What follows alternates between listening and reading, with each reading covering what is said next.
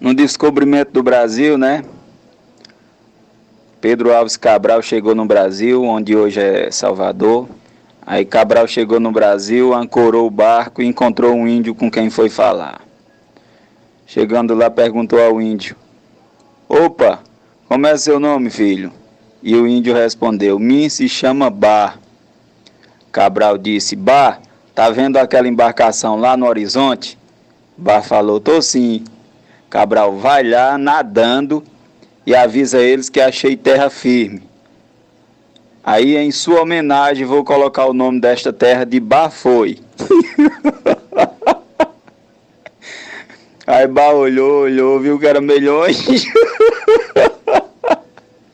Disse, ô meu rei, Bar tá numa preguiça, numa leseira tão grande. Faz o seguinte, bota o nome de Bahia, porque Bar não vai não.